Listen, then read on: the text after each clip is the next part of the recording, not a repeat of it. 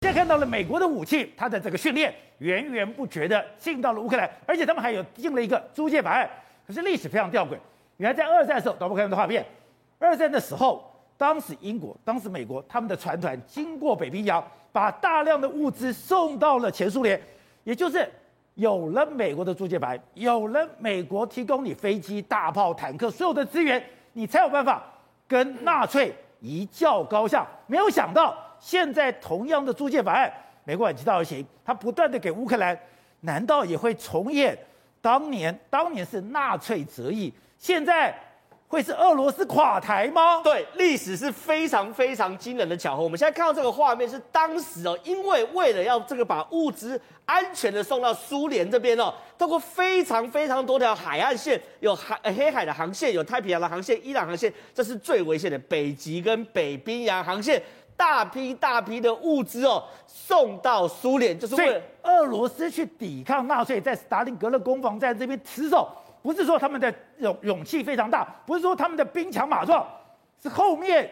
有美国的武器源源不绝，对，因为那时候呢，需要有俄罗斯来把牵制住所谓的这个所谓纳粹的东翼，那这个西翼呢，他们所谓的盟军才可以去进攻嘛。所以那个时候唯一一件事情就是说，要确保俄罗斯这边的这个物资啊是完全都充足的。所以当时为了要把武器送到了苏联，走北冰洋。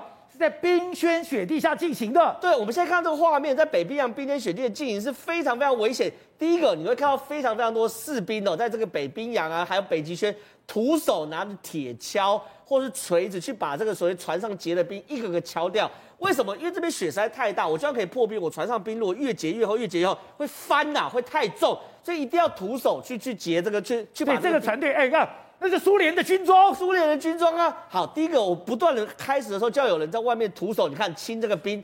然后呢，因为它需要有斥候，所以说其实哦，还是有飞机在上面飞来去做所谓掩护。结果呢，哎，你要想看，这飞机要在充满冰雪的跑道上面起降。这危险难度有多大？甚至呢，他们还要担心什么？因为这个北冰洋下面也有所谓的纳粹的潜舰在去狙击跟猎杀他们。你看哦，一九一四、一九四一到一九四五哦，这四年期间哦，就有八十五艘商船跟十六艘的舰艇哦，被纳粹的这个军舰啊，呃，被纳粹的潜舰所狙击掉、所沉没。所以这个航线是非常非常危险，可不断的源源不绝物资就送到苏联这边。而且，如果你结算的话。今天送到苏联的武器很可怕，飞机有一万四千架，坦克有七千五七千架，摩托车有三千三万五千，卡车三十七万五千，这么多。我这样讲好了，因为呢，我们现在开始刚谈的就是说路线有多么的这个这个很难走等等，可到底运了多少东西过去？包含现在乌克兰很多观众朋友会说，美国给乌克兰太多东西吧？我讲结论啊，现在美国给乌克兰东西跟二战比，给苏联的连零头都不到。假的？什么叫连零头都不到？第一个。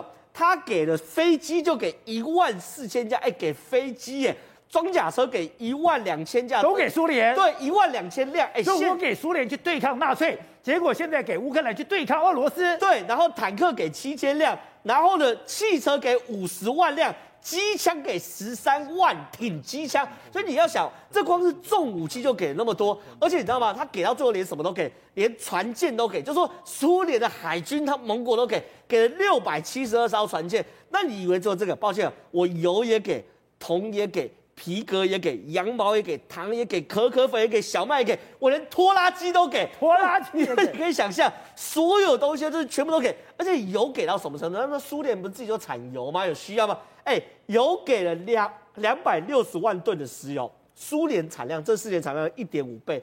换句话说，我苏联自己产不够，因为打仗要大量的石油，我再给你产量一点五倍的油，然后我同给你三十八万吨，是你自己产量百分之八十二，所以你几乎所有的东西哦，美国跟盟国都帮你准备好，换算成现在价值多少？大概啊，换算成现在是一千四百七十八亿美金，拜登才援助多少？几十亿美金呢？现在是一千四百七十八亿美金，是好几兆台币，所以你就知道那个时候为了要让苏联。在东翼牵着牵制住纳粹，蒙古给他多少东西？而且呢，我我我这样讲好，因为东西实在太多，它有非常多的航线。第一个是黑海航线，黑海航线我们都懂嘛，埃及、地中海到黑海，就是现在他们在走的。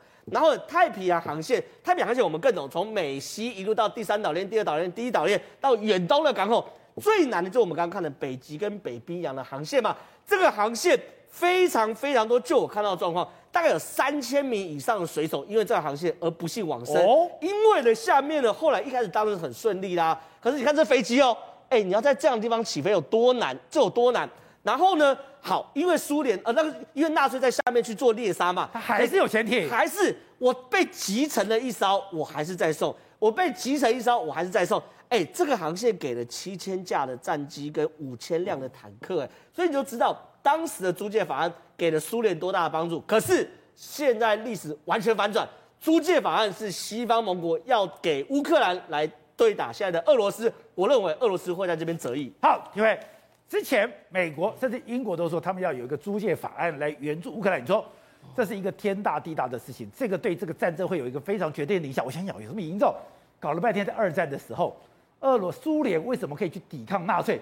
靠的就是美国的租借法案。刚刚讲到的飞机一万多架，坦克什么东西都源源不绝。之前讲过，日本三本五十六在日本要跟美国宣战的时候，一直说不可以，你千万不可以打，因为美国的制造业太可怕了。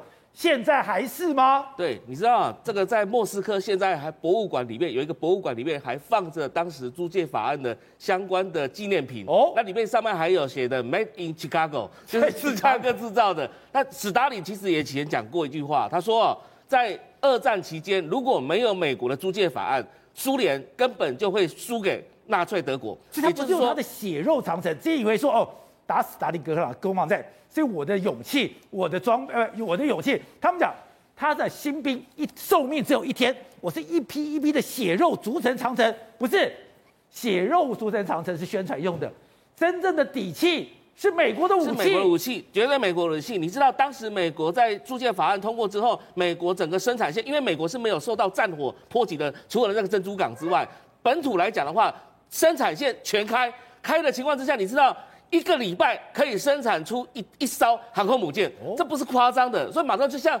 今天中国算什么？这当时的美国在战争期间，一个礼拜就一艘航空母舰就下水了，就下水了。所以就是说，对美国来讲的话，它的军火工业就是从那时候整个起来的。那你现在给乌克兰多少？一百四十亿美元哦。你现在接下来要打几年的战争？你想想看，美国是不是已经想到说，有可能这个战争一直拖延下去，乌东战争一直陷入那种泥淖，就是你争我夺，两边来讲的话，一方面也推不进，一方面也攻不下，所以就变成说这个战战事来讲，有可能会陷入。一个泥淖，那这时候美国的租借法案就很有用了。中国现在被美国警告，你不能提供东西给给普丁，然后呢，美国这边的租借法案远远不绝的要提供东西给乌克兰，再加上其他盟国也是一样会提供东西给乌克兰，那大家顺便把这个所有的军备用品全部更新了。所以对乌克兰来讲的话，底气在哪里？底气就在这个租借法案，就在美国这个东西。所以未来来讲的话，这时候普丁真的是哦要好好看到，因为他为什么他现在在找下台阶？他现在在找说他的东西都不是他下令的，比如说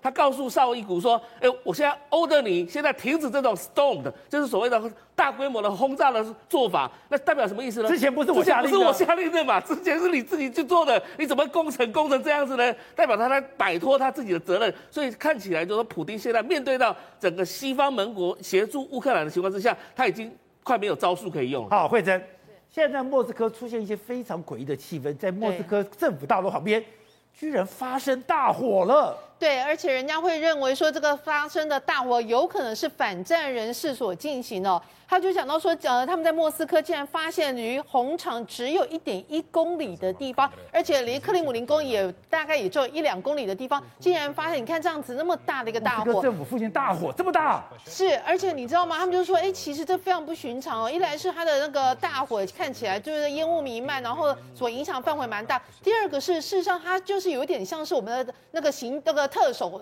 呃，首善之区哦，就是离总统府啊，离克里姆林宫啊，都是很近的地方。它的一个政治意味相当的浓厚，所以有人认为说，这样子不寻常的一个大火，是不是代表着其实啊，俄罗斯境内的一个反战势力已经进入到了克里姆林宫这个步行可以到的距离？所以呢，他们其实内部是还蛮严阵以待的。这里面有反战势力，有有有，而且我跟你说非常多，而且他们现在非常多巧思，包括他们在很多地方呢，像是。是莫斯科、新西伯利亚的一些墙角都有一些涂鸦，而这些涂鸦，你看和平鸽代表意思是什么？就是希望不要有战争。再来就是他把 Z 丢到垃圾桶，那代表什么意思？Z 丢到垃圾桶，对，这意思就是说，这只有那一些百分之十趴的。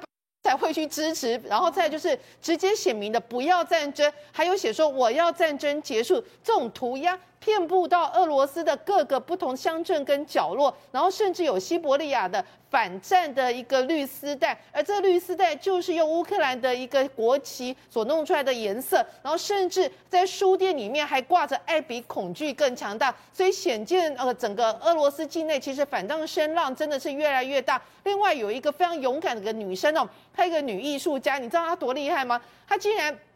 去到他的超市，那超市里面不是比如说一个东西的价钱是四百块吗？他竟然会在四百块的里面，就是你看到这个他被抓了，他现在以用所谓的散布假新闻方式被抓，如果这个罪名成立的话，最多最长可以判处十年徒刑跟三百万卢布，相当于台币大概一百多万的一个罚款。那你知道他做了什么事吗？这个小女孩，就是这个女生，这个看起来非常年轻，她是一个艺术家，她等于是透过她用艺术的方式，在超商你所有看到的一个商品的价格表，他都用那个价格的数字来告诉他这一场战争，这个数字代表是有多少人已经，那个乌克兰人已经死亡，所以用这种方式来表达他的一个反战的一个立场。那除此之外，还有一个人最近要逃出俄罗斯备受瞩目，你知道是谁？这是普丁的大女儿。因为普京的大女儿玛利亚，她现在已经呃三十七岁，呃三三十多岁生日，三十六岁生日快到了。结果呢？普京的大女儿。对，然后据说呢，她因为想要，她的说法是说，她想要去庆祝她三十过跨三十七岁的生日，所以呢，她要去一个热带国家，就没有想到呢，被普丁知道之后，这是那个外国媒体报道，就把他逮回来了。为什么？因为他们认为说，他是以假借出国去过生日为名，事实上也被造啊，被酸啊，不要跟他爸爸在同一阵线。了，所以呢，就说他要逃离俄罗斯，对他逃离俄罗斯，但是拍摄已经被他老爸知道，所以现在把他逮回来了。呃，就是有点像是你拎老子我跑不了，你也休想给我跑。所以现在连他的个普丁的大女儿都也被逮回来。那所以就有人认为说，哎，其实普丁现在所面临到的一个反战压力很大，他唯一可以一个寻求的出口对象，你知道是谁吗？谁？小小女孩。就是那一种可以跟小学生去沟通，然后告诉你看，他不断就开始跟小学生讲说啊，我跟你讲啊，这个我们这个战争是要去解放乌东地区啊，然后呢开始说这是我们不得不一样的动作。所以你说，普丁现在在俄罗斯搞一个大内宣，搞大内宣居然。找了一个少不经事这些小学生来当记这个演员，而且你知道吗？为什么要特别挑选这位十二岁的小女生？因为她其实原本是住在卢甘斯克，也就是那个现在的顿东呃顿顿巴斯地区的对的地区的。然后呢，她在二零一四年战争时候逃到了，被迫逃到了克里米亚半岛。结果呢，他就用大声朗读他自己的诗，然后他强调普丁的一个观点，什么样的观点呢？就是乌东地区人民真的是俄罗斯人，所以呢，俄军是来合法捍卫我们的平安跟自由。他还甚至用俄语非常骄傲讲：“我是俄罗斯人，我以俄罗斯为荣，我的家就在这里。”那你知道，瞬间普丁就觉得啊，终于有人懂我了。找个小学生来背书。对，所以呢，小这个他现在变成只能跟小学生这边寻求温暖。那另外一方面，你看，不是，我觉得最可笑的是，你跑去跟小学生讲乌克兰在那里对讲俄语的人进行种族灭绝，逼得俄罗斯展开这次的军事行动。你把干嘛给我看懂啊？你跟你的小学这边冲啊！从小洗脑要从小开始啊！所以这十二岁小女生变成是普丁现在最大的一个支柱啊，只有小学生信赖而且相信普丁所讲的每一句话。那普丁也从这个小女生坚定以及她的俄语的发表当中得到一个非常温暖的力量。